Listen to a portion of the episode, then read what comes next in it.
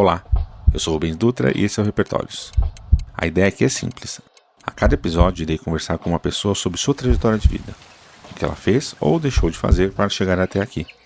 Não tenho uma metodologia, é só minha curiosidade em descobrir o que não conheço.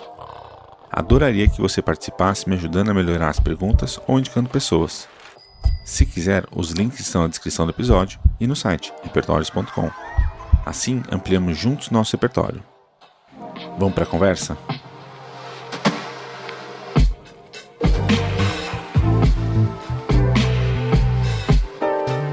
Hoje eu tô aqui para falar com um cara que fez faculdade comigo. Um cara que conheci, que eu vou dar uma descrição aqui que eu espero que ele não fique puto. Mas conhecendo ele, talvez ele fique puto. Mas é bom, porque faz parte da característica dele. É o Buguno, que é o que. Daqui a pouco vocês vão ouvir a voz dele. É um cara que quando eu conheci na faculdade, eu achei muito estranho. Mas um exemplo muito, muito interessante. Falei, cacete, o que é esse cara que fala tudo que tá pensando? Que zoa as pessoas, que zoa os amigos. Quando é zoado, não, não retruca muito, mas também não, não fica, não fica, não deixa pra lá. E sempre eu fiquei muito assim. Durante a faculdade, tem um talento animal pra, de desenho que eu via muitas vezes que me deixava chocado. É como pessoas que a gente conhecia na faculdade tinham cargos, trabalhavam em lugares muito fodas e não tinham metade do talento dele. Sempre achava meio esquisito isso. Mas também durante a faculdade foi que eu entendi que ter uma, uma habilidade muito foda quase não quer dizer nada. Não porque você não deva ir atrás, mas porque, infelizmente, a questão do contato, né, do network, é mais importante, né? Mas também tem uma, um sentido, né? Afinal, somos é, os, os, seres humanos somos seres gregários, né, que precisam ficar juntos uns dos outros. Mas é, sempre foi meio contraditório. Então, Buguno. Opa, agora eu falo. Agora você fala. Eu quero. Vamos lá. Primeiro, o que você achou do que eu falei aí? Cara, eu, eu estou surpreso pela sua descrição. É, por quê? Você tem uma referência minha sobre o desenho, cara, e eu confesso que eu não esperava que você fosse fazer esse tipo de descrição. Mas eu achei incrível porque Cara, depois da faculdade, né, que a gente tinha que desenhar ali sim ou sim, né? Basta lembrar das aulas do Luiz G. Sim. E a metodologia eu acho excelente, né? Você vai aprender a desenhar desenhando. E é, eu acabei perdendo um pouco desse viés de desenho. Eu sempre flertei muito com isso, né? Gosto muito de ilustração. Eu deixei de produzir tanto quanto produzia na faculdade. E você trazer isso à tona assim, me incomoda, né? Me gera um incômodo, já que na apresentação você também falou sobre isso, né? Parece que eu deixo de lado, mas não deixo de lado. Aquela coisa tá ali enclausurada e eu estou refletindo. Sim. Né? Sobre críticas e a parte de zoeiras aí, né? E a parte do, do, do desenho, é. eu acho bem interessante porque eu tenho muita vontade de retomar isso, eu tenho muitas ideias, eu vejo, tenho contato com muitos amigos aqui, vejo muitas coisas e dá aquela saudade, sabe, de você pegar e falar, putz, por que, que eu deixei de fazer isso, né? De certa forma, era uma terapia também, né? É um exercício de, de autoconhecimento, de criatividade, né? Enfim, é uma maneira de expressar, né? Eu nunca entendi o desenho apenas como algo para você admirar, né? Meramente estético. Eu acho que você entendeu o porquê da pessoa fazer aquele desenho, o que, que ele quer transmitir com aquilo, por mais profundo que seja, ou mais irrelevante que seja, é legal você observar e você tirar conclusões, conversar sobre.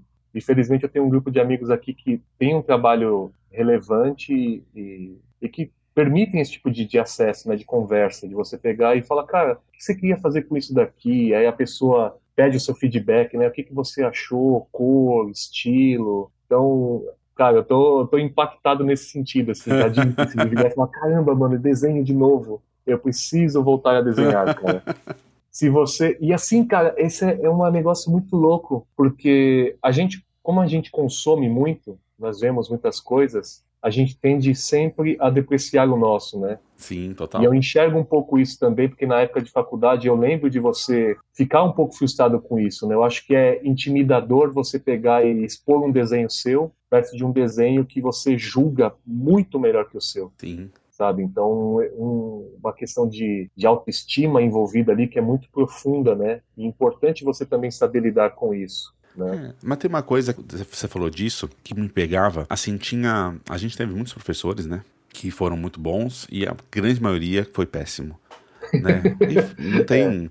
É, não é a pessoa é péssima, mas foi um péssimo professor, porque é que, hoje a gente tem consciência de que era só um cara que foi jogado ali, ou que passou no concurso, que teve uma amizade, sei lá, que foi colocado ali, não tinha uma, uma habilidade nem competência para estar tá lá, né? Mas Sim. isso faz parte.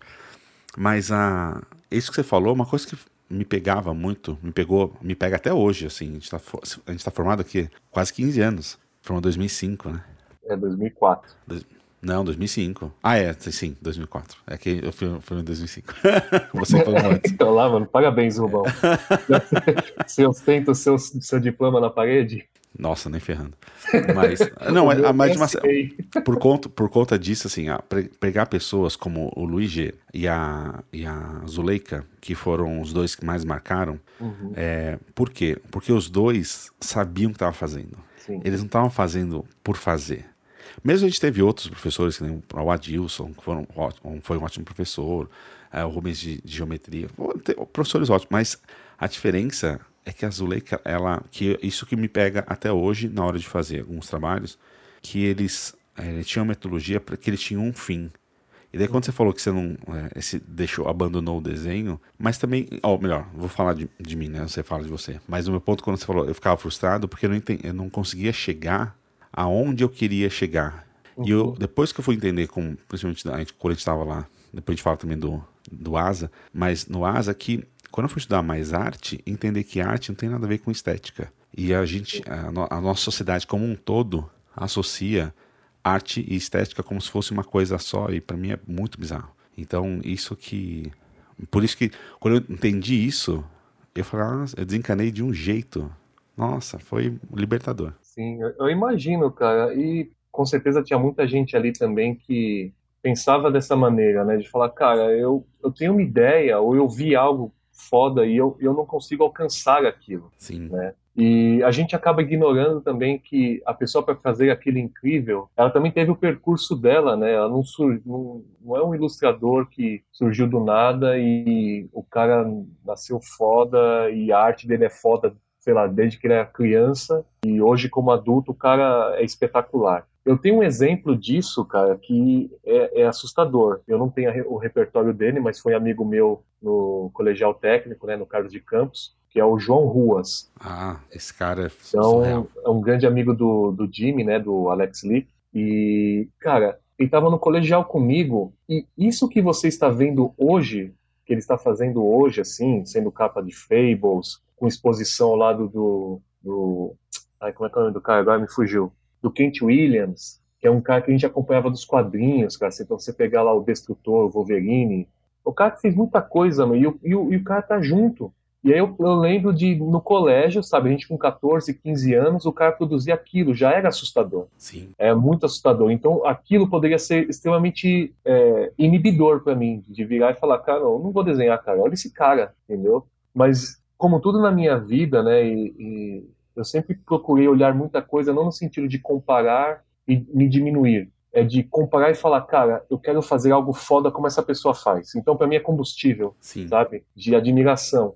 E eu tornei isso uma admiração muito maior quando eu vejo ele hoje bem sucedido e vivendo disso, tendo um reconhecimento, sabe, mundial de você pegar e falar, caramba, eu estudei com ele, cara. E, tipo, uma pena não ter o autógrafo dele. Mas eu tenho desenhos que ele fez, entendeu? Na época, assim, que a gente pegava e, e, ele tinha um blog, postava as coisas dele lá e eu tenho salvo. Hoje, talvez se eu mostrar para ele, ele vai falar, cara, que loucura, né? Por que, que você tem isso ainda? Mas é história. Então, a gente entender a nossa história, entender onde a gente quer chegar e também ter a questão da autoestima, acho que é o mais importante, né? Eu ia comentar que, que hoje, felizmente, você tem ilustradores de todos os níveis, cara. Você pega, eu tava lembrando aqui agora do Alan Sieber. Você já viu o desenho do Alan Sieber, cara? Não, não me recordo. Cara, é um ilustrador, né? O cara escreve também, né? O desenho é péssimo, cara. Se você olhar para aquilo lá, você vai falar, mano, que merda, até eu posso desenhar melhor, entendeu? E o cara é reconhecido. O cara tem um, um fãs ali, pessoas que gostam do trabalho dele. Então, eu imagino que o tempo ele apenas ajudou a depurar algumas questões estéticas nesse sentido, né? De hoje uma pessoa ela pode ter o traço dela reconhecido pelo que é e a pessoa não precisa se cobrar, né? Esse ilustrador, esse desenhista não precisa se cobrar de falar, cara, eu só vou ter um trabalho bom se ele for desse jeito. Ah, mas aí tem uma coisa, acabei de ver quem é Alan Sieber, lembrei quem que é. Uma coisa que o Luiz G falava muito, né, no resultado gráfico, lembra disso? Sim, sim. O ponto dele, ele não desenha mal. Ele tem um resultado gráfico que ele está querendo. Isso. Então esse resultado gráfico que ele está buscando, ele conseguiu. E esse desenho bom e ruim fica muito em segundo plano, fica muito Nossa, na estética. Com né? certeza, né? cara. Esse, você sintetizou o que eu queria dizer, cara. Hoje, a, a, interpretação né, do que é bom, do que é ruim, do que é feio, do que é bonito, é muito subjetivo, cara. Então, você pegar e, e ter um conteúdo como esse, você virar e falar, isso é feio, eu não gosto. E aí, aproveitando, né, que eu escutei o seu episódio, você até comentou isso com o Gui, né? Fala, cara, é, é, a gente está aberto a outras propostas, abertos a conversas, a discussões, e principalmente, né, ter uma questão de, de respeito mesmo. Cara, eu não concordo com você, mas eu respeito, Sim. entendeu? Principalmente se você conseguir ter argumentos relevantes, né? Você está bem calcado em algumas questões. Porque você vem falar, eu gosto, sabe por quê? Porque eu acho bonito, tá? Mas o que, que é bonito? Bonito é você olhar um, um quadro do Monet, uma Mona Lisa do, do, do do Da Vinci e você olhar uma pintura abstrata, você fala, isso é uma merda, isso é só tinta sobre tela, sabe? É que daí, eh, você falando disso me lembrou duas coisas, mas eu preciso, eu vou falar, mas eu preciso que você faça uma coisa antes. Tá. Se eu esquecer, depois eu esqueci, vai embora. É, mas a gente tá aqui, já tá quase 20 minutos, 15 minutos de podcast, e você não se apresentou direito. Quem é você? Olha lá, coisa simples. Simples? É. Posso gastar mais alguns minutos? Não, fica né? Fica à vontade. tá. Meu nome é Bruno, Bruno Almeida tem o apelido de Buguno. Eu imagino que, se você estiver escutando isso, você vai reparar que eu tenho a língua presa. Então, talvez se eu falar Bruno, você não perceba, mas se eu falar Araraquara, vai ficar bem claro que eu tenho a língua presa. É, eu sou designer, né, sou designer gráfico aqui atualmente em Foz do Iguaçu. Como o Rubens bem disse aí, nós estudamos juntos na Faculdade Presbiteriana Mackenzie, Universidade, né? Universidade Presbiteriana Mackenzie. Trabalhamos juntos num projeto de arte e inclusão digital em São Paulo, que chamava ASA. Foi, são bons tempos, muito, tenho muita saudade dessa época. Trabalhei com pessoas incríveis, é, conheci pessoas incríveis e hoje, se eu estou aqui, eu agradeço essas pessoas também, porque ali uma das principais coisas que a gente fazia era um exercício de construção e desconstrução pessoal constante. Então, a gente conversava bastante, escutava muito e felizmente tínhamos muitos bons aportes ali, pessoas bem, bem intencionadas que queriam ajudar a gente na, na ajudar na nossa formação. Sou de São Paulo, sou nascido, nascido na capital mesmo e moro em Foz do Iguaçu há nove anos numa viagem muito louca. né? Na época casado, vim para cá porque eu queria fugir um pouco dessa loucura de São Paulo. Estou feliz aqui, mas a gente pode ser feliz em qualquer lugar, né? Acho que se a gente se sentir realizado, tiver com pessoas bacanas, a gente tem um ambiente que é saudável. E se escutar algum ruído aqui é porque tem a Mimo, que é a minha Shih Tzu, e tem o Basquiat, que é o meu gato. Eles ficam passeando aqui. Não sei mais o que falar, cara. não, mas então, vamos lá. Mas você falou tudo que você faz como, vamos dizer, na sociedade, né? Padrão. Mas é, quem é você? Te tem aí, está aí também, mas tem algo mais aí, né? Não só além de, é, de fazer podcast, o que, que você estuda, por que, que você estuda, o que, que você ah, vê. Tem, mais me essa fala, parte. Me, me, me, cobram muito, meus parceiros ali de cast me cobram muito, ah, por que, que você não colocou isso na descrição? Então, já vou colocar aqui na, na minha listinha de to-do, para colocar lá eu também trabalho com podcast. Hoje sou um Feliz Cast com meus amigos Rodrigo Guedes e Amanda Galeano, Guedes e Adinha. Nós temos um podcast sobre música chamado Disc Talk. Tenho um canal do, do Facebook ali, uma página com meu amigo Alex Lee, o Jimmy, que é só para falar sobre covers. Temos mais de mil, mil covers postados sem repetição. E, cara, é muito louco isso, né? Você virar e falar quem sou eu, né? Porque a gente sempre responde essa pergunta falando com o que a gente faz, né? A gente parece que o que nós fazemos é o que nos define. Exatamente. É, é tipo você virar para um amigo, você encontrar, e aí, tudo bem? Tudo bem, sim, tô trabalhando tal, né? cara, nós tínhamos amiga lá, a Vanessa, ela, uma vez ela me falou isso, eu nunca esqueci, né? Ela falou, cara, eu não quero saber como é que está seu trabalho, eu quero saber se você está bem. é. E é muito louco, né? Porque a gente está condicionado a fazer isso, afinal passamos quase um terço da nossa vida trabalhando, mas é importante se preocupar com a pessoa. Então, eu sou o Buguno, sou um designer gráfico, uma pessoa apaixonada por arte, sou uma pessoa que gosta muito de, de conversar. Me sinto honrado de estar aqui conversando com você, porque depois de escutar o primeiro episódio, para mim você se tornou o Antônio Abujanra. você está aqui como um provocador. Nossa, nossa não, não conseguiria isso nem em mil anos. O cara é muito gênio. Não, mas aqui uh, o formato do programa dele, né, o Provocações, eu acho sensacional. É e escutando o seu, eu falei, cara, por que não, né? Sim. Mas sou uma pessoa que gosto muito de, de conversar, gosto muito de escutar pontos de vista. É, eu percebi isso na minha vida que a melhor coisa da vida é você poder trocar, compartilhar coisas, né? Então, poder conversar com as pessoas, escutar a história delas, que era algo que eu gostava muito de fazer, né? Mas eu não estava preparado para falar até um tempo atrás, assim. E as pessoas me perguntavam, tá, mas o que você tem a dizer? O que, que você pensa, né? Eu falei, cara, eu não estou condicionado a responder. E comecei Sim. a fazer um exercício. Hoje eu faço uma série de exercícios é, tanto de, de, de, resposta como de organização, que sou uma pessoa extremamente desorganizada, então eu preciso pegar e fazer as coisas na hora que eu lembro delas, senão eu realmente eu vou esquecer. Sim. E, cara, eu posso dizer para você apenas que eu sou uma pessoa bem uh, aventurada, sabe? Por ter tido a sorte de ter pessoas ótimas cruzando a minha vida, cara. Eu sou um produto do que essas pessoas passaram para mim sabe? Isso em todos os sentidos, tanto pessoalmente como profissionalmente, sabe? Eu tenho sim o meu mérito do, do, da minha competência, do meu trabalho e tal, mas, cara, as pessoas têm tanto para passar, então escute as pessoas, né? Isso é, é, é, capaz de mudar seu ponto de vista, mudar sua vida de uma maneira extraordinária, assim. Deixa eu falar uma... uma...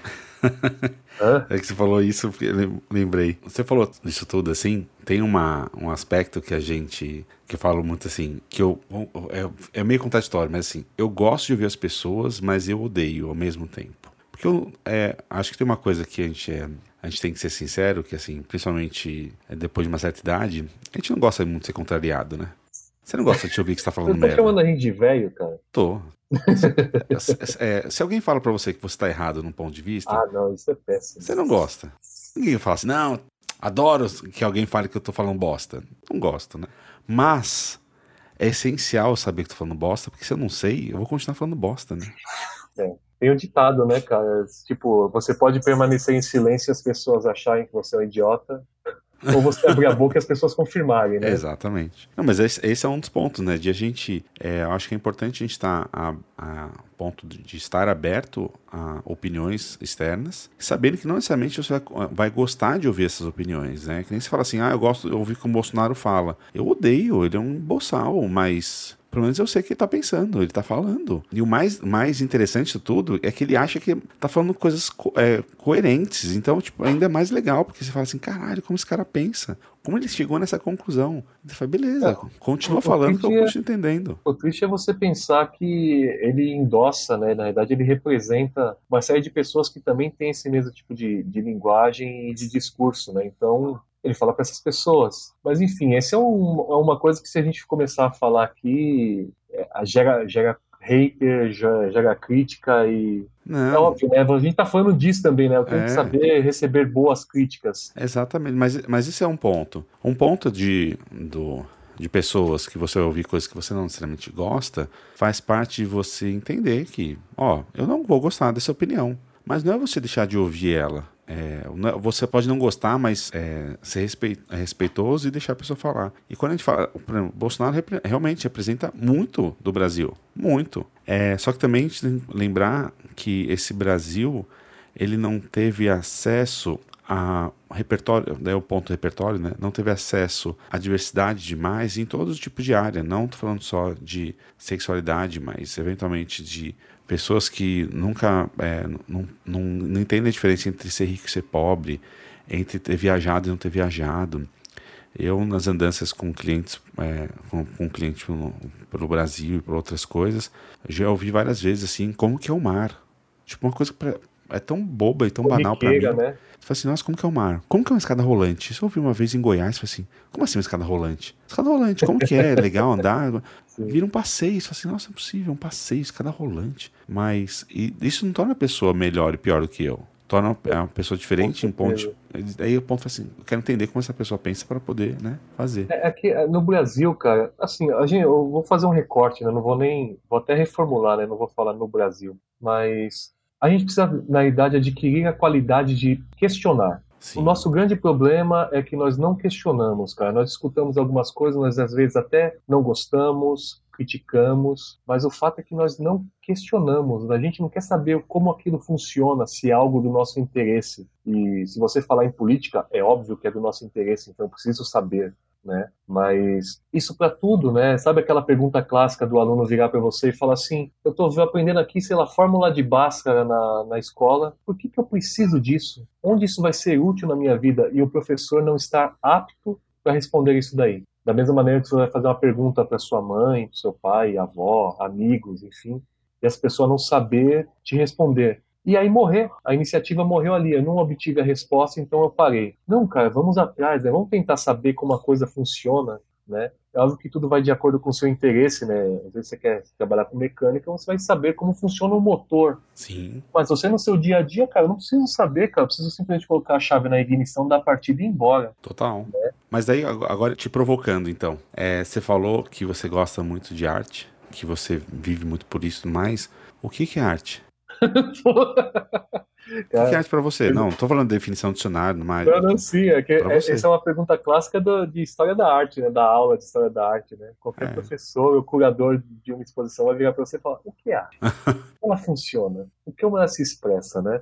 Sim. Mas respondendo, cara, eu entendo a arte como uma ferramenta de, de comunicação, né, de, de, expressão, melhor dizendo, de questionamento, de, de inquietação, né, porque eu, eu não, não acho que a arte se limita apenas ao que você vai ver dentro de uma galeria, sabe? Eu acho que uma mãe que pega e resolve um problema de cozinha, um problema culinário ali, porque ela não tem um, um, um ingrediente e é bem sucedida naquilo que ela queria, cara, isso é, é para mim é uma, é uma solução com arte, entendeu? Ela trabalhar com é, o inesperado, né, com a falta de alguma coisa, né? A gente conseguir elaborar soluções para algumas questões exige uma criatividade. Eu acho que a criatividade está diretamente ligada à arte, assim. Sabe? Porque você nunca vai fazendo sozinho, né? Eu nunca vi nenhum artista que fizesse uma arte e colocasse dentro da casa dele e ficasse recluso, ele não quisesse mostrar para as pessoas, não quisesse o feedback dessas pessoas. Então eu acho que a arte nesse sentido tem um, é,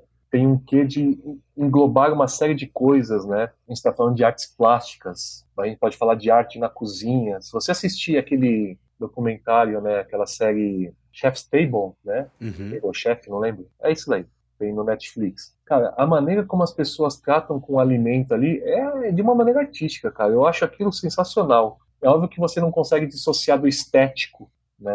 Mas eu acho que conceitualmente, cara, a arte está envolvida em várias coisas, assim. Que é a maneira de nós nos expressarmos, né? Você pegar gírias, você pegar grafiteiros, você pegar fotógrafos, designers gráficos, e aí você pode entrar até num questionamento e falar, tá, mas design é arte ou não é? Então, é deixa eu pegar nesse ponto aí, te, te, te provocar, você falou de provocações, que é o meu programa de entrevistas, assim, preferido, já vi, acho que todas as entrevistas, pelo menos umas duas vezes. Cara, é, ele é espetacular. É, o cara. É que o nível de conhecimento dele, né? O repertório dele é bizarro. Mas eu provocar, eu vou pegar e falar o meu, meu, o que, que para mim é arte, que isso é uma coisa desde a faculdade, assim, que, que ficava lá batendo na minha cabeça. Eu quero que você é, retruque, ou é, em cima do que eu falar, vai rever o que você pensou, ou não, só, só falar, Rubens, você tá falando idiota, idiotice.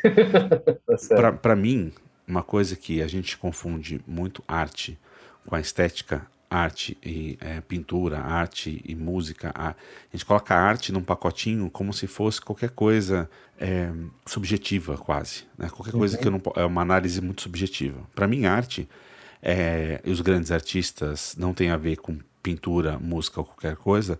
São pessoas que quebraram uma forma de pensar quebraram, a, conseguiram é, fazer com que um patamar de conhecimento era tal e a, é, a partir daquela obra que ele fez, ele simplesmente conseguisse fazer, é, mostrar para diversas outras pessoas um novo mundo, uma nova forma de ver o mundo, um, um as pessoas gostam de usar paradigma para tudo, até fica feia a palavra, né? Mas que fizesse com que as pessoas olhassem para para a forma que, que eles pintam, a forma que eles escrevem, a, a forma que eles é, fazem uma, um cálculo, a, todas essas formas mudasse completamente a forma de ver. Daí eu coloco nesse, nesse, nesse ponto, coloco o Bar, eu coloco Van Gogh, eu coloco Einstein.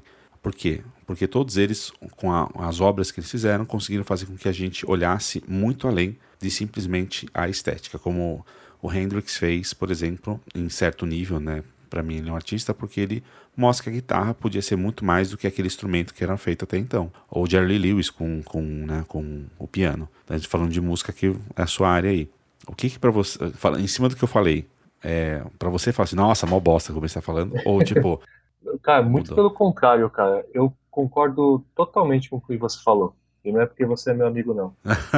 mas, é, mas é porque todas essas pessoas, por isso que eu falei da questão de criatividade, né? Todas essas pessoas, elas podiam estar é, bem acostumadas com o status quo, né? Sim. né? De falar, cara, tá definido isso daqui, não tenho por que reinventar. Mas as pessoas quiseram colocar o mundo de ponta cabeça e olhar ele de outro ponto de vista e reinventaram aquilo. Então exigia um nível de criatividade, né? Então você pegar o exemplo do Einstein, cara, uma pessoa que consegue explicar uma série de coisas com E igual a mc2 ao quadrado, sabe? Pegar um negócio que é extraordinariamente gigantesco e ele sintetizar numa fórmula, isso é, é arte, né? Isso é, é, é, muito louco, cara. É você conseguir sintetizar algo extremamente complexo numa fórmula que explica tudo. Então você falou disso, você falou do, do Bach também. Eu li um livro excelente, que inclusive foi o o Guedes que me, me emprestou, né, que chama Criatividade na Propaganda. Tá. E ele dá esse exemplo do, do bar, que ele fala, as pessoas às vezes tendem a pensar na criatividade como algo etéreo, né? Então você pode pensar num,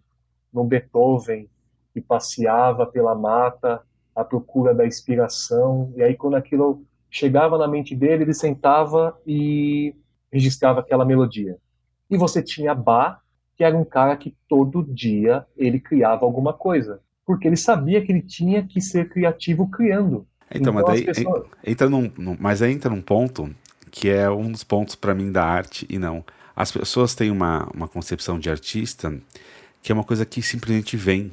Não Sim. existe artista que simplesmente não na história, você pode pegar qualquer pessoa nessa concepção de arte, estou falando, que não trabalhou para um caralho para chegar onde chegou. Exatamente. que se dedicou horas, horas, horas, dias, anos para chegar num ponto de conseguir fazer o que ele fez. Então, aí nesse livro ele fala exatamente sobre isso, que as pessoas elas querem, ah, não, hoje eu não vou fazer isso, porque eu não, não me sinto inspirado, eu não vou escrever, não vou pintar, não vou compor. E ele fala, cara, você tem que fazer, cara. Aquele, aquela frase 99% de transpiração e 1 de inspiração é super verdadeira, porque não adianta. Se você não faz, você não pensa sobre o que você está fazendo e, consequentemente, você não recria, você não desconstrói, você não repensa aquilo. Então, eu acho esse livro bem é, é, interessante nesse sentido, porque cara, ele propõe coisas que, sim, são do universo de comunicação, são do universo de publicidade, mas são coisas que têm tudo a ver com o seu dia a dia. É, então, você pegar aí um livro como esse, depois você até coloca o link aí no, no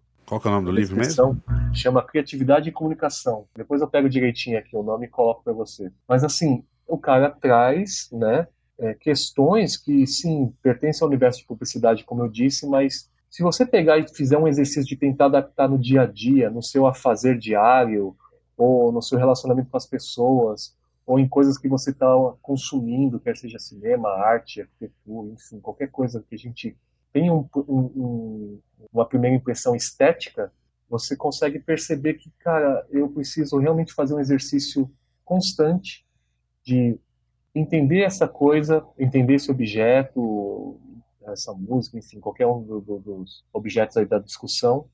E eu preciso do feedback dos outros, né? Trocar essa informação, né? A, a informação ela vem e vai, né? Para eu poder confrontar né? Então você virar para mim e falar, não, vou falar uma coisa aqui eu não sei se isso é idiota, então fique à vontade para me criticar ou à vontade para concordar comigo. As pessoas não gostam disso. As pessoas gostam de falar e a pessoa vir e falar, cara, é verdade, você tem razão. E isso... É, que é, é, tem um ponto do conforto, né? É, cara, o, o Mário Sérgio Cortella é um cara que fala o óbvio, converso muito com um amigo aqui em Foz também. Mas justamente por ser óbvio que nós precisamos escutar, cara porque a gente esquece, porque a gente julga banal, a gente não dá atenção. E aí ele tem uma frase ótima que é, na verdade na frase não é dele, é do Guimarães Rosa, né? E fala, o animal satisfeito dorme. Uhum. E a gente tá sempre nessa mesma situação anestesiado, satisfeito com o que nós temos. Cara, a gente precisa perceber que quanto mais troca nós tivermos, o ganho é muito maior é muito maior. E aí eu estava até escutando o seu episódio com o Gui, e eu lembrei da época de faculdade, né, quando eu estava fazendo o TCC, a gente estava lá no, na frente do prédio 9, lá, né, com os nossos amigos e tal, e se eu não me engano a Renata falou que a avó dela estava indo a bingo, tá frequentando bingos ah. em São Paulo. Tava indo a bingo, eu pensei que era tipo um estado, assim, tipo, morrer, sabe? É, é tipo, aí a gente ficou mó tempo discutindo aquilo, falar, putz, mas o dinheiro é dela, ela faz o que ela quiser, se ela se diverte fazendo aquilo, ok. E outras pessoas falam, não, cara, isso é absurdo, porque tem uma rede por trás disso, ela tá alimentando criminalidade, tráfico, enfim, todas essas coisas desse universo e você está apenas engrossando esse caldo aí, né? E a gente ficou naquela discussão. E naquele momento eu lembro que eu tive o um insight do meu TCC, que foi a revista lá, né? Eu falei, caramba, mano, eu fiquei aqui apenas observando pessoas debaterem de uma maneira respeitosa, obviamente, ninguém saiu no tapa ali. Todo mundo é, escutou o outro e, e, e apresentou seu argumento, né? Eu falei, caramba, mano, por que, que as pessoas não fazem isso? Né? Por que, que as pessoas não se julgam abertas para escutar o próximo? Né? Você pode pegar um cara de altíssimo nível, sabe, um, sei lá, um, um professor de física quântica e colocar ele com uma dona de casa, sei lá, cara, super humilde, talvez analfabeta. Não, eu, eu duvido que essa pessoa não vai ter nada para ensinar para esse professor de física quântica, entendeu? Porque as pessoas têm conteúdo, cara. Ela pode ter um conteúdo super rico e super é, esquisito para esse professor, mas de utilidade, né? A nossa, a nossa questão é simplesmente a gente pegar e saber perceber que utilidade que eu vou dar para isso, porque às vezes a gente também está escutando umas conversas, né, sobre alguns assuntos que você fala, ah, mano, foda-se, isso não me interessa, entendeu? Mas o fato de estar ali conversando, escutando alguém, sabe? Você escutar a história da pessoa, cara, é algo que acrescenta a nós, né? E quando eu percebi isso, fui. Eu gosto de pensar na minha vida como, como pontos de virada, assim, né? Até comentei isso no episódio do, do cast que a gente gravou aqui do Disc Talk. E eu gosto de pensar na minha vida com, com, com momentos, assim, que eu falo que são momentos chaves, foram virada na minha vida. Esse momento você tava lá e é um momento de virada na minha vida que eu falei, caramba, mano, eu não posso ser a pessoa que eu estou sendo, que como você falou na abertura, é a pessoa que gostava de tirar sarro, eu falava o que eu pensava, é, eu não me importava tanto com o que as pessoas falavam de mim, porque eu falava, foda-se, cara, isso é o que você pensa, mas você escutar as pessoas, o feedback delas e as pessoas falam, cara, você é um cara escroto, você é um cara que fala mal das coisas, é, não é agradável e você entender isso faz com que você apenas melhore, né? Não é não, não vai substituir a sua terapia, a sua psicóloga tal, mas você escutar as pessoas é super importante, cara. Então, naquele momento eu percebi que sim, eu tenho que obter o maior número de informações possíveis, né? E eu acho sensacional o seu primeiro episódio aqui no Repertórios, que você fala, né? Até, até na descrição do site ali, né? Eu quero me apropriar do maior, maior número é, é, de conteúdos possíveis, sabe? A maior quantidade possível de informações que eu, que eu conseguir adquirir, para mim vai ser ótimo. Vai ser bom se eu puder compartilhar e a gente está aqui compartilhando. Mas se você, se a gente estiver pregando no deserto aqui, ninguém estiver nos ouvindo, cara, está sendo ótimo poder escutar você e ter você me escutando, entende? Exatamente. Esse, esse é o grande propósito. E aproveitando que você falou da, dos seus momentos, de, pontos de virada, é, quais foram os outros é, pontos de virada assim, que foram importantes na sua trajetória de vida? Tipo, três ou quatro, assim. Cara, eu tenho, assim, se eu for pensar apenas em alguns, né? Eu ter começado a estudar design, né? Foi um ponto de virada que o nosso infelizmente falecido amigo John, né, o Jonatas. Sim. Eu gostava muito de arte e comunicação, achava que eu ia fazer publicidade, que eu ia trabalhar com desenho, qualquer coisa assim. E ele virou para mim e falou: "Cara, vai estudar design". O John, ele era uma pessoa, sempre foi autodidata, ele tentou estudar, fez faculdade, mas não deu certo, porque a faculdade era uma merda. E o cara percebeu que, cara, eu tenho que estudar. Na faculdade eles podem me ajudar, mas eu consigo fazer sozinho. E é uma das pessoas mais competentes e mais instruídas que eu conheci nesse sentido, cara. E tudo por conta própria. Então hoje, se eu tô trabalhando com design, se eu sou apaixonado por isso, é, é por, por causa dele, cara. Porque ele virou para mim ali com 14, 15 anos, né, quando eu fui estudar no colégio técnico, então ele falou, cara, você tem que fazer isso aqui, vai estudar design. A outra eu acabei de comentar, né, do, do, do Mackenzie, né, de eu começar a escutar mais as pessoas que antes eu não escutava. E pior, eu, às vezes eu falava, falava coisas indevidas, e aí por um momento eu me calei, e depois eu percebi que era importante eu voltar a falar de novo, Tem outro muito interessante que é com música, cara, porque eu sou uma pessoa extremamente musical, assim, eu não consigo trabalhar em silêncio. A não ser que eu tenha que sentar e escrever um texto, eu, o resto do dia eu tenho que estar escutando alguma coisa. Me ajuda muito, potencializa é, a minha criatividade, a minha produtividade. E antes, como eu era frequentava igreja, existia sempre aquela coisa de, não, olha, você não pode escutar certas coisas, não é conveniente, né? E aí o heavy metal, o rock and roll, você vira falar, não pode escutar isso, é coisa do demônio, isso é coisa do capiroto. Então, no colegial mesmo ali, o, o, o amigo, né, o, o Badá já estava lá, cara. O Badá, inclusive, é uma dessas pessoas que sempre foi meu aporte musical, né? O Daniel Hernandes. Mas é o. Daniel Hernandes não existe, né? É, Daniel Hernandes é só uma ideia, é, é fruto do Badá. que engraçado Mas, que hoje em dia o Badá ele é conhecido como Daniel. No, no trabalho dele, ninguém sabe que ele é Badá. Caramba, ele, ele se omitiu. Não, mano, Badá forever, cara. Vida longa Badá. Mas enfim, é, ele é uma pessoa também que sempre me deu muitos bons aportes. Ele estava lá, inclusive, né? O CD não era dele, mas ele foi uma pessoa que falou: escuta isso aqui, cara. Os caras me entregaram o CD Roots do Sepultura. Eu falei: caramba, mano, isso é bom pra cacete. E aquilo mudou a minha vida musicalmente, que até então eu escutava. O mais agressivo que eu escutava era YouTube. O mais agressivo. Straits. Esse é, é um né? traço, dá pra ver quem é o Bruno. O mais agressivo que eu escutava, né? É, é porque, cara, eu, eu, falei disso até no, no cast, né? No, no, episódio lá. Eu falei, cara, não, é de igreja, você não podia escutar coisas com, com, esse conteúdo, sabe? Sim, e agressivo sim. acho que determina bem, cara. Rock Porra, and roll, cara. Sim. E, putz, minha vida só melhorou, cara. Você pegar e você estar aberto a escutar diversas coisas. Posso não gostar, ah, você não escuta funk, você detesta sertanejo. Cara, mas você pegar e conseguir dar uma opinião balizada, você fala, cara, eu escutei e eu achei ruim por esses motivos. Muda o, muda o contexto. Talvez você faça até a pessoa que está escutando aquilo ali falar, caramba, nunca pensei desse jeito, não vou escutar mais não, sabe? Mas aí o ponto é, você tem que mudar o gosto da pessoa ou você, você ninguém é obrigado a nada nessa vida, né? Sim, Mas não, você, a ideia nunca é de mudar, cara. Eu, o ponto é apresentar o seu ponto de vista. Por que, que eu não é... gosto? Eu não gosto por conta de X. Você pode gostar por conta de outros, outros Y, ou gostar, ou gostar exatamente pelas coisas que eu não gosto. Sim, e isso é o mais importante, cara.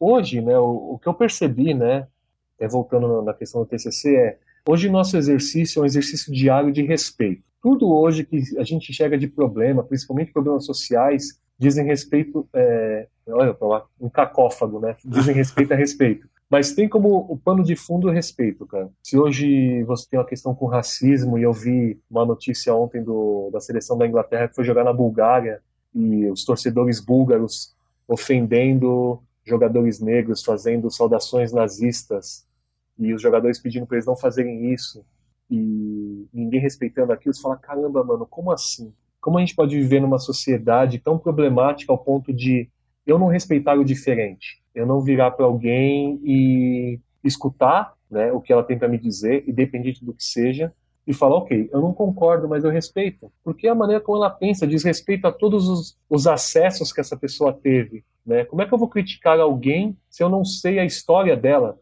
Né? E a gente faz um recorte gigante, né? Gente falar, não, você gosta disso, então eu não gosto. Não, né? Mas aí tem duas coisas importantes nessa fala que você que você disse, que assim, quando você. É, o meu ponto do repertório é muito sobre isso, né? Você só consegue respeitar alguém ou algo que você sabe o que, que é. É que nem aquela coisa assim, né? A gente já ouviu muitas vezes brasileiro falar que não gosta de futebol americano porque não entende, futebol americano não presta, blá, blá, blá coisas do tipo, né? Uhum. E o grande ponto é que a gente não entende. Porque a gente não entende, a gente não gosta muito. É normal. É, o ponto é, é entender que a gente não vai entender para que aí a gente possa abrir espaço para entender. Olha, então um ponto assim, os torcedores búlgaros é, fazerem isso, não que eles estejam certos, mas está dentro da, do, da mentalidade deles. Porque como sim, eles não sim. têm contato com pessoas negras, parece que qualquer outra pessoa que não seja daquilo é ruim. Mas daí como que faz, sei lá, o governo ou outros, outras instituições criam uma política pública ou criam uma cultura onde essas pessoas possam ter contato com essas outras, é, com os outros etnias, povos, outras né? etnias e outras culturas, outras formas de pensar que não sejam iguais a dele. Que quando a gente fala muito aqui no Brasil, né? Homem de mão dada, ah, esse cara é gay, um monte de nome bizarro. Né? A coisa mais comum na Índia é homem da, um, de mãos dadas ou de mindinhos dados um pro lado do outro. Não, você, beijar um homem, né? Uma, um, Sim. uma saudação, né, cara? saudação não, na Rússia. Meu pai beijava meus tios, entendeu? Sim, não, saudação na Rússia é um, é um selinho entre homens. É só, um, é só uma boca, não tem nada de muito especial, a gente acaba dando muito valor. Só que essa coisa de, eventualmente, quando a gente fala assim, ah, tal coisa é certa puta, o que, que é certo? Exatamente. O que, que é certo e errado? Daí a gente entra nesse, nesse ponto que é um cuidado, né? De tipo, falar assim, ah, não, mas Bar é muito bom. Daí se eu pegar as métricas, objetivos e tudo mais, Bar é muito bom. Eu posso não gostar de Bar, mas eu entendo que ele é bom. Sim. Então são coisas muito, muito diferentes. Né? Então, tipo, ah, eu vou ouvir Bar na minha casa? Não, não vou ouvir. Mas eu sei que ele, um padrão X, Y, Z, ele é muito bom. E por isso que eu preciso manter ele na história. Ele nunca pode deixar de existir. Sim. Mas daí fala assim: ah, Michel Teló é ruim. Então, Michel Teló não é ruim. Eu não ouço. Mas tem várias pessoas, por diversos aspectos, que ouvem e gostam muito. Então eu tenho que fazer. Eu tenho que destruir Michel Teló? Não. Mas eu tenho que levar ele para o Michel Teló para a história da, da, humanidade? Talvez não. Ou talvez sim, porque ele faz, fez parte da história daquele momento, daquele país, daquele lá. Então, tudo é uma coisa de tipo. É, se a gente coloca sempre o nosso o nosso, o nosso ponto de vista à frente é sempre uma coisa de tipo, hum, será? É, que pro outro pode olhar, hum, o Rubens está só falando idiotice, hum, o Bugu não sei o que lá, hum, tá, começa a entrar numa coisa de tipo, não é que você não possa ser criticado, mas ele está sendo criticado quase que por nada, porque você falou, sei lá, de uma certa maneira uma bobagem, não sei. Não, mas é natural, né, a gente querer apresentar nossa ideia e faz bem para o nosso ego a gente apresentar essa ideia e ela ser bem aceita. Imagina você conseguir mudar o ponto de vista de uma pessoa, sabe? Sim. Pessoa, Caramba, mano, eu nunca pensei dessa maneira, que foda, obrigado. Mas a gente não pensar que quão terrível pode ser também você destruir algo de uma pessoa, né? Como eu falei, eu era, eu frequentava igreja, né, evangélico, e minha mãe sempre virava assim e falava: é, filho, você parou de ir na igreja, acho que é importante você voltar, tal. E eu ficava sempre me esquivando dessa pergunta. E a última vez que eu fui a São Paulo, né, visitar minha mãe, que ela ia viajar, ela fez essa mesma, é, essa mesma afirmação, né? Falou, filho, volta para a igreja tal. Aí eu peguei e sentei para ela para explicar os motivos de eu não frequentar mais, né? E foi excelente, cara. A receptividade que minha mãe teve, é, assim, é absurda se você pensar que ela é evangélica ainda. Mas um dos argumentos principais, né, eu virei para ela e falei, mãe, eu não quero que os meus motivos sejam os seus motivos. Eu não quero jamais que os meus motivos interfiram na sua fé. Se a senhora acha que isso é positivo, que faz bem para a senhora, quem sou eu para falar que isso não é? Entendeu? Porque às vezes você toma isso da pessoa, a pessoa sente um vazio tremendo, que às vezes a gente tem um preparo, consegue lidar com esse vazio. Mas se eu tiro, né? Imagina se eu viro para ela e comprovo que Deus não existe. Cara, minha mãe ela vai fazer o quê? Ela vai estudar filosofia, sei lá, vai estudar é, outras religiões, talvez, que lidem com outras divindades. Sei lá, minha mãe se torna budista. Não sei, cara, mas não compete a mim, não compete Sim. a mim decidir e muito menos perturbar os motivos de ela acreditar naquilo, na fé dela, né? Sim, mas tem uma coisa, se você conseguir provar para sua mãe que Deus existe, uma galera vai atrás de você, viu? É, então. Provar que Deus existe. Esse é o, mas esse é o ponto, ponto, né, cara? É assim, a gente tá num, num nível tal de, de, de se sentir bem com o que nós somos e se sentir bem com o que as pessoas são. Se essa pessoa exerce, exerce a mesma coisa, se ela tem, faz esse mesmo exercício, né, tem esse exercício de empatia, cara, nós temos uma sociedade extremamente mais saudável, né? Porque a pessoa está interessada naquilo que você está propondo. Ela pode não gostar, ela pode não consumir, ela pode não concordar, mas ela esteve aberta, entendeu? Às vezes aquilo lá ela vai somar com outras informações, as sinapses ali vão quebrar de tal maneira que ela vê e, e tem uma conclusão super nova, entendeu? A ideia do meu TCC da revista é uma ideia ambiciosa nesse sentido, que a proposta era colocar tantos argumentos possíveis sobre um assunto que a pessoa, ao ler aquilo, ficasse com um ponto de interrogação terrível e fosse atrás, se movesse né? Então, da mesma maneira que eu me senti escutando aquela conversa de vocês sobre os bingos e escutar pessoas a favor e contra, a gente pode fazer esse exercício com tudo. E quanto mais pessoas eu ouvir, mais rico vai ser o meu conteúdo, mais rico vai ser a minha conclusão, né, entre aspas, a minha resposta para aquilo. Porque eu escutei diversos pontos de vista, eu escutei pessoas que tiveram histórias é, importantes com aquele tema, ou outras que não tiveram, então ali simplesmente por estar mas isso também é um, um argumento, entende? Então a gente pegar e, e, cara, escutar as pessoas, respeitar, eu acho que é fundamental. Eu acho, eu fiquei muito feliz quando você me convidou para participar aqui do, do cast, porque eu falei, cara, mano, é um negócio que eu tenho paixão e eu acho super importante, sabe? Pode ser um objetivo egoísta, como você falou, pode, cara, mas eu quero ser egoísta igual e eu quero despertar mais pessoas egoístas nesse nível. Sim. E, cara, é, é, formidável, cara, não tem jeito, o conhecimento liberta, cara. Sim. O conhecimento li liberta de uma certa maneira e aprisiona porque você com começa a relativizar muito tudo, né? É, Porque é, assim, também. tipo, isso é certo? Depende pra quem. É, se você responde depende, não tem resposta pior do que depende, cara. As pessoas, e isso é uma raiz, é uma raiz religiosa, cara. Isso é, é, preocupante também. Você fala, não, fala para mim qual é o caminho certo. Cara, não sei. Como não sabe, cara? Você acabou de falar para mim que esse é errado, não, não falei bem isso. Mas você falou que aquilo é o certo, aí você vira falar para ele, talvez a pessoa fica perdidaça, mas as pessoas precisam ter, se sentirem senhores né, do, da, da, das suas vidas. Eu quem decido. É, escolher aí... é perder sempre. Então dane-se, cara. Se eu escolher uma coisa, significa que eu é, recriminei outra, que eu desisti de outra, entendeu? Então não vou ficar triste por ter desistido, eu vou ficar feliz pelo que eu escolhi. Sim. Né? Mas é isso, isso que você falou, é uma doutrina de praticamente todas as religiões. É onde você tem, principalmente monoteístas, onde você tem um, no caso da Igreja Católica, você tem um padre que vai falar o que Deus quer e o Deus só fala um caminho. Deus não fala que você pode ir para A, B ou C. Deus fala para você ir para A.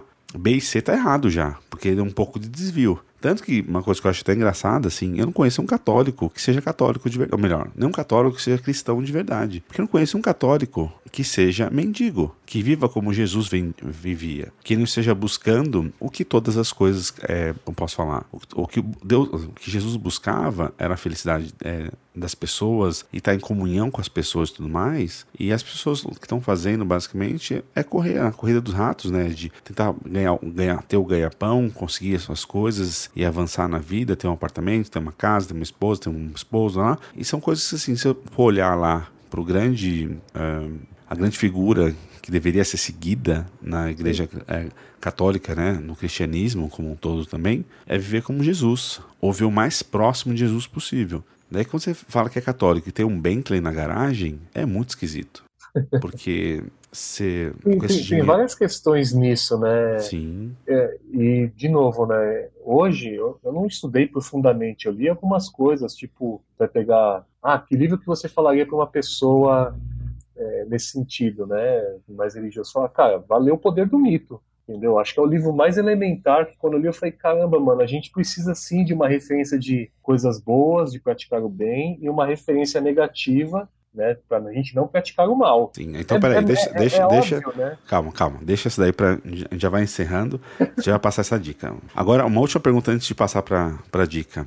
É bom ser você? Cara, eu adoro ser eu mais atual. é assim, deixa eu explicar isso. É, eu sou uma pessoa que eu tendo muito a olhar para trás. Eu, eu olho coisas que eu fiz ou deixei de fazer e falo, caramba, mano, e se eu tivesse feito diferente, se eu tivesse agido de uma maneira diferente, né? Mas eu aprendi a fazer um exercício de perceber que onde eu estou hoje é um exercício de, de coisas que eu fiz e deixei de fazer. Então, não me sentir ruim, é, me sentir mal por, por ter deixado de fazer alguma coisa ou fazer alguma coisa. Eu acho que tudo que eu vivi, né, desde esses grandes aportes que eu falei, desses amigos, é, da minha família, o lugar que eu estou inserido hoje aqui. Cara, eu só posso me julgar sempre sortudo, né? Isso eu sempre brinco até com os amigos, eu faço a referência ao Batman Cavaleiro das Trevas, né? Que às vezes dá uma merda e você acha que vai dar merda e no final muda tudo e dá tudo certo. aí eu só consigo lembrar do Batman se xingando nos quadrinhos, aí quando dá certo ele só fala sortudo, velho sortudo. né? Sim. Porque eu não posso reclamar, cara. As pessoas elas me passaram coisas boas, aprendi muitas coisas importantes. Então, eu gosto sempre de pensar que o meu eu de amanhã vai ser melhor do que o de hoje, porque eu, cara, olha, olha a conversa que eu estou tendo aqui hoje, por exemplo. Amanhã vai ser um dia melhor ainda, cara. Fazia tempo que a gente não conversava, tô tendo uma conversa muito bacana aqui com você, está sendo divertido, está sendo instrutivo, né? Tô revisitando várias ideias aqui, várias coisas que eu já fiz. Então, acho que a gente estar em paz com a gente mesmo, entender como nós somos e, de novo, né, a gente se melhorar é, é, o que faz a gente estar sempre feliz, bem com a gente, né? Queria eu poder estar tá pagando um, uma terapia ainda, estar tá indo na psicóloga, porque eu acho que isso é essencial para todo mundo, entendeu? Todo mundo precisa aprender a olhar para si mesmo. Eu, durante um tempo, achei que eu podia me resolver sozinho, né? E percebi da pior maneira que eu não posso fazer isso, cara. Eu preciso de alguém. Eu preciso conversar com um amigo, eu preciso conversar com minha mãe, com minha família, às vezes conversar com uma pessoa que eu acabei de conhecer, porque essa pessoa não tem referencial nenhum sobre mim, e ela vai me dar um feedback super assertivo pelo fato de não me conhecer. Então, acho difícil você fazer esse tipo de pergunta para alguém e alguém virar para você e falar, cara, eu não sou feliz comigo mesmo, porque eu acho que eu mudaria tanta coisa em mim. E deixa os próximos episódios aí você né? chegar. Não, mas, mas é exatamente isso, cara. Quem é que não pode dizer que está em construção, né? Você, você virou pra, no, no episódio com, com o Guilherme e até comentou, né? Minto, foi ele quem comentou até. Assim, a gente não tem. A referência da pessoa ela cessa quando essa pessoa morre. Aí eu posso falar quem foi essa pessoa, o que ela fez, o que ela deixou de fazer, né? Sim. a importância dela para mim. Mas enquanto essa pessoa está aqui comigo, ela ainda é, é, é metamorfose. Ela está fazendo, ela está mudando, ela está melhorando. Tomara também, né? Que essa pessoa pode piorar, infelizmente. Sim. Mas, cara, você se enxergar potencialmente em mudança, eu acho formidável. E eu ter consciência disso, consciência de que, cara, eu tenho que melhorar sempre. Eu sempre posso olhar alguma coisa e falar, por que, que eu não mudo esse meu jeito de fazer, sei lá, cozinhar feijão? Eu sempre faço do mesmo jeito, que eu adoro isso, cara. Sou uma pessoa super metódica. Eu tenho algumas coisas, algumas etapas que eu sempre cumpro com tudo. Eu vou entrar no carro, eu entro dessa maneira, eu vou chegar no meu trabalho, eu chego dessa maneira, eu falo com as pessoas desse jeito enfim, tarefas diárias corriqueiras até coisas malucas que eu faço aqui. Eu gosto de ter uma metodologia bem estipulada, gosto de fazer sempre do mesmo jeito. E às vezes você se propor, né, a, a mudar aquilo, alguém questionar aquilo, tirar você desse eixo, né, falar, caramba, é verdade, né, por que, eu não faço isso, né? Que, que talvez seja melhor, né, e você ir lá e se incomodar com aquilo e realmente fazer para tirar a prova? Então eu enxergo a minha vida muito desse jeito, sabe, de, de estar num eterno processo de, de melhora, né, de, de observar coisas, de escutar as pessoas virar para mim e falar: Ó, oh, você falou isso aqui, eu não gostei. E aí você fazer é, a autoavaliação e falar: caramba, mano, realmente eu peguei pesado, por favor, me desculpe ou de fazer de novo essa autoavaliação e falar, olha só, você está falando nada a ver, cara, eu não concordo. Entendeu? Eu falei porque eu joguei importante, você está errado, enfim. Mas a gente está nesse processo, está aberto, sou feliz por, por ser eu, por ter esse tipo de pensamento. Posso estar completamente enganado, não, você enganado sobre você mesmo não tem como. a enganação não pode ser da sua própria percepção de você mesmo. Você pode estar numa percepção errada, isso você pode, mas. Sim, sim, mas eu, mas eu preciso do feedback do outro para perceber que estou errado, né? Exatamente. Às vezes eu estou fazendo feijão e o jeito que está salgado ali, para mim, as perguntas são, putz, isso é intragável, cara. Você está se fudendo aí comendo tanto sal.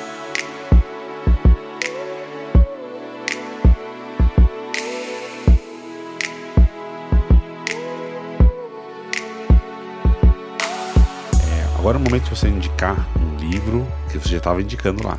Um livro, filme, música, passeio, qualquer coisa que você acha que é interessante, que fez parte da sua, da sua trajetória, né?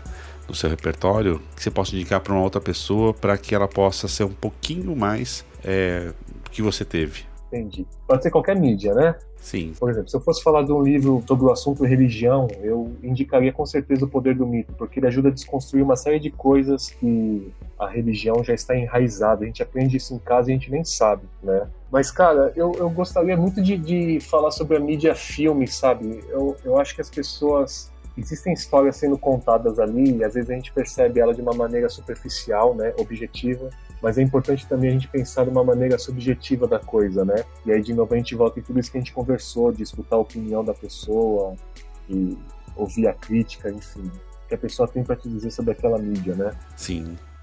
Eu tenho um filme que eu gosto muito, na verdade tem dois filmes que eu gosto muito, né? Estou gostando atualmente, né? Muito do Coringa, né? Que putz, foi um negócio que trouxe tanta história, eu conversei com tanta gente aqui, né? Não vai dar tá spoiler, tá gerando, nem eu tá vi, nem uma galera. Tem... Não, não, e tá, e tá gerando uma série de comentários, um monte de coisa assim, cara.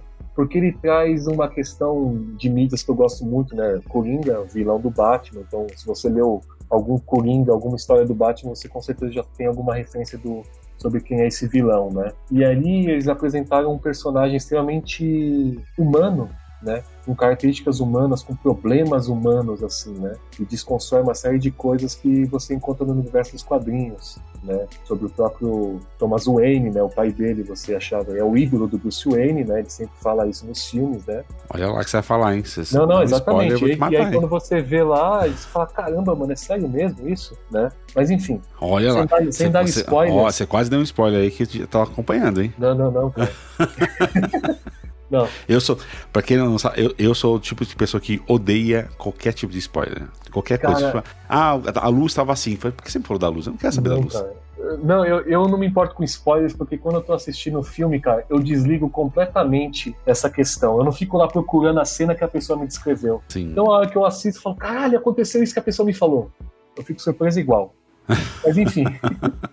Eu já Cara, sou o contrário. É, é um filme eu fico só esperando. Ele, lida, ele, ele tem uma questão de crítica social formidável. Você pode ir para várias questões. Você pode falar sobre política nesse filme. Você pode ter uma questão de problemáticas pessoais, né, de distúrbios é, pessoais, de distúrbios sociais. E são assuntos que nem sempre você aborda isso em, em filmes, né, cara? A gente tá numa mídia que geralmente é, é, é encaixado apenas como entretenimento. Eu vou lá ver um filme e vou me divertir. Vou sair triste, muito dificilmente, vou sair feliz, muito certamente, né? Porque ninguém gosta de ver filme ruim. Você sair provocado, eu acho que volta em todas as questões que nós falamos no início lá sobre arte. E esse filme, cara, ele traz um, um, quê de, de questionamento, de, de desconforto, que você sai pensando nas coisas, cara. Isso eu acho sensacional. Porque um livro naturalmente faz isso, dependendo, de, dependendo do, do, do assunto que você está lendo, né? Mas um filme, uma música, é mais abstrato ainda, aquela música te transmitir uma mensagem, você refletir sobre aquilo, né? Mas, cara, eu acho isso formidável. Eu recomendo muito que vejam esse filme aí. Vi muita gente falando bem. As pessoas que eu vi argumentando contra, né, criticando, não achei argumentos pertinentes, achei bem bobos, inclusive, né? E se você está escutando isso aqui e não assistiu Coringa ainda, por favor, vá assistir. Vá assistir, porque, eu, cara, eu desafio a pessoa que não gostar de ela falar para mim que o filme é ruim, cara. Na pior das hipóteses, você vai assistir um bom filme. Se você não souber nada de Coringa, não saber que ele é vilão do Batman, foda-se, vai ver um bom filme, cara. E o óbvio, né, cara, o filme que mudou minha vida. Clube da Luta. Porra, mano, teve uma sessão especial aqui no Cinemark, fui assistir o filme pela 29 vez. Bati o Limp Bizkit, o Fred Durst. Só, só, só no cinema, né? Porque. Não, cara, eu tenho que assistir esse filme pelo menos uma vez por ano. Tem o livro aqui, é legal também. Eu tenho altas discussões com a Adriele, né? A Adriele é minha namorada e ela detesta o filme. Ela não viu inteiro, mas ela não gosta. E aí ela fica tirando sarro de mim. Eu falo, cara, esse filme para mim, ele também é um ponto de virada, né? Porque quando a gente assistiu, né? Se eu não me engano, até conversei com você sobre esse filme também. Se eu não me engano, você também gosta pra caramba desse filme. Sim, sim. Cara, eu acho que o grande mérito desse filme, e se você não assistiu ainda, desculpe o spoiler, mas o filme é de 99, então assista essa porra, cara. Eu já assisti 29 vezes. Cara, a pessoa, por apresenta uma realidade para você super convencional, super cotidiana e super medíocre, no sentido de médio. Não? Medíocre a gente acha que é uma coisa ruim. Não, medíocre é médio, né? O cara tá ali, tem dinheiro para comprar o que ele quer tal, e vem alguém e tira ele completamente desse eixo e fala para ele, cara, a sua vida é o que você quiser, cara. Você tem liberdade para você fazer o que você quiser. Por que, que você não quer fazer nada? E aí a gente incorpora o filme, às vezes, interpreta o filme como um filme a crítica ao capitalismo, a questão de consumo, mas, cara, pra mim ele é um filme para falar sobre liberdade. Sim, não, ele tem todas pegar... essas layers, né? Esse filme maravilhoso que ele tem várias layers, né? Sim, você pode pegar e todo mundo quer ser igual o Tyler Durden, cara, porque o cara é um cara livre. Quem não quer ser um cara livre, né? É, mas quem, aí, quem ó, consegue ser cara livre? Exatamente, e a frase para mim óbvia que ele fala, né, é, todas as pessoas se imaginam melhor do que são, do que realmente são, e querem ser aquilo, né? Infelizmente muitas pessoas não são, então, você pegar e entender todas essas camadas do filme, tudo que ele propõe, é, as coisas que ele fala ali, né, as, as, os questionamentos, cara, são coisas que se você pegar e estender isso, né, você não ficar apenas no, no, na ordem objetiva da coisa, né, que é o consumo, você questionar a sua vida, você virar falar, cara, como eu estou vivendo? É, virar e a proposição dele de se você morresse hoje, você estaria feliz com o que você fez até hoje, sabe? Cara, é algo extremamente provocador, isso te impulsiona, você, caramba, não, não fiz tudo que eu queria, então tem que fazer. Sabe esse desespero pela vida, Sim. sabe? Só se vive uma vez, mas não te dá margem de fazer qualquer merda porque só se vive uma vez, então você esteja consciente também das coisas que você faz. elas podem ter consequências ruins, mas sim, esteja apto a fazê-lo, né? Então, seriam essas duas mídias que eu falaria aqui, cara. Maravilha. Poderia falar de música, poderia falar de livro, mas essas duas coisas que me incomodaram e me reavivaram. Eu fiz uma postagem no Facebook só para falar sobre isso, cara. O, o, filme ele me incomodou assim como eu me senti incomodado, incomodado quando assisti pela primeira vez o Clube da Luta. O filme do Coringa ele faz referências a Taxi Driver, a Laranja Mecânica. Então, se você curte esses filmes, vá assistir porque, cara, tem tudo isso lá. Maravilha. Agora, para a gente encerrar, Isso. É, esse queria, papo longo. Esse papo longo. Mas eu queria que você é, me falasse uma pessoa que você acha que é, eu gostaria de conversar e ou que ela é, ou que você acha que ela gostaria de conversar comigo. Então, eu tenho um grande amigo aqui chamado Rodrigo Guedes, né? Eu, ele é um dos motivos de eu estar em Foz, porque quando eu morava em São Paulo ainda, estava morando em Santo André na época, estava conversando com minha esposa na época e a gente pensou em vir para Foz e ele tinha uma agência de publicidade aqui em Foz, né, a Trafor. E aí a gente fez, fez uma viagem aqui só a passeio, fizemos umas entrevistas e ele falou, cara, se você quiser mudar para Foz, o emprego é seu. E aí beleza, decidimos vir para cá. A Tânia foi trabalhar no, no, PTI, lá junto a Itaipu, e eu fui trabalhar nessa essa agência de publicidade. E, cara, é uma das pessoas mais competentes e com conteúdo relevante que eu conheço aqui em Foz. Hoje eu posso me dizer que eu tenho muitos bons, grandes amigos aqui, né? Não vou citar o nome de todos aqui, mas sintam-se abraçados caso vocês estejam escutando aí. Mas eu vou falar dele por quê? Porque ele é uma pessoa que trabalha com comunicação, ele é formado em publicidade. Como qualquer pessoa inquieta, e eu estou citando ela, estou é, indicando ela para você justamente porque por ela ser tão inquieta quanto você. Ele foi estudar o maior número de coisas possíveis, cara. Ele, se você for conversar com ele, sei lá, sobre física quântica, ele consegue conversar com você. Se você quiser conversar com ele sobre quadrinhos, é um cara que consome quadrinhos pra caramba, consome cinema, consome música, estuda pra caramba, tem opiniões interessantes sobre arte, sobre a vida, sobre pontos de vista é, de outras pessoas que ele conheceu. Então, cara, eu acho que seria incrível poder ver você conversando com ele e eu ficaria muito interessado em ver como que seria a sua interação junto com ele, as coisas que você perguntaria para ele e o que ele responderia para você. Eu acho que seria muito legal. Maravilha. É uma pessoa que, que, cara, assim, eu tô tentando falar e as pessoas não, provavelmente vão escutar e falar, você falou, falou e não falou nada, né? Mas assim, onde ele tem um canal no, no YouTube, né? Que como ele trabalha com comunicação, ele é professor também aqui em Foz, então ele gosta de compartilhar conhecimentos com essas pessoas. Óbvio que nessa praia, né, nessa área de, de comunicação e publicidade, né? Mas ele mesmo se intitula comunicador e como comunicador ele, ele ama, ele navega por diversas mídias e cara, consegue te apresentar pontos de vista super interessantes sobre tudo, assim. Consegue fazer sinapses, né, conexões sobre assuntos. Você fala, caramba, como assim, né? A gente até conversando com outros amigos fala, ah, o Guedes ele dá uns jump quânticos, né? De vez em quando, que ele pula de um assunto para outro. E você, por que você está falando disso? Aí depois você acaba entendendo, ah, tá, você falou por causa disso. Mas enfim, é a pessoa que eu recomendaria para você. Maravilha. Doutor, foi um grandíssimo prazer. Foi uma conversa que eu não sabia o caminho. Eu tenho sempre uma, algumas perguntinhas assim que eu quero colocar. E por mais que eu não tenha feito literalmente ela, várias você trouxe e eu não precisei falar, eu só precisei é, levar para um caminho para saber o que eu queria. Muito obrigado por por estar aqui comigo hoje, por compartilhar todas as suas histórias e tudo comigo aqui, todo o seu repertório e construído ao longo de. Nem... Quantos anos você tem? Tá agora? 30 aí? Eu tô 38. 38, cara. é.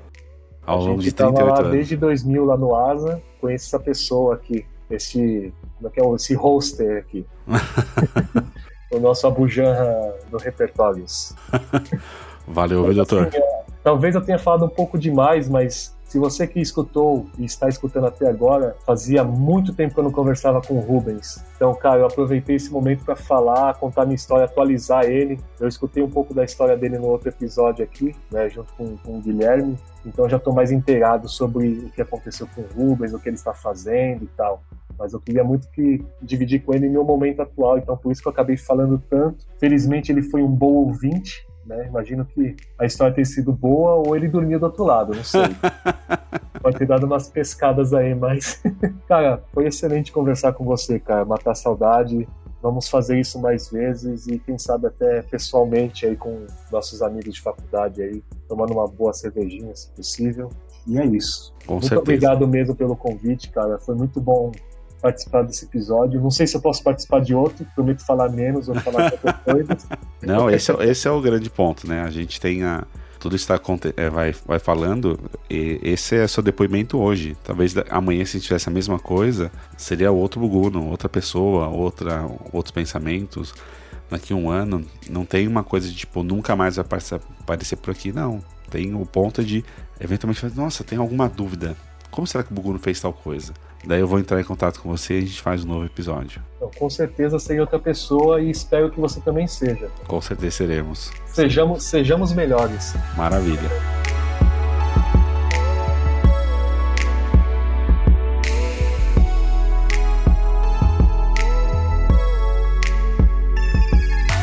Para finalizar, só quero te lembrar de uma coisa. Todos os conteúdos que falamos durante o episódio tem link lá no post.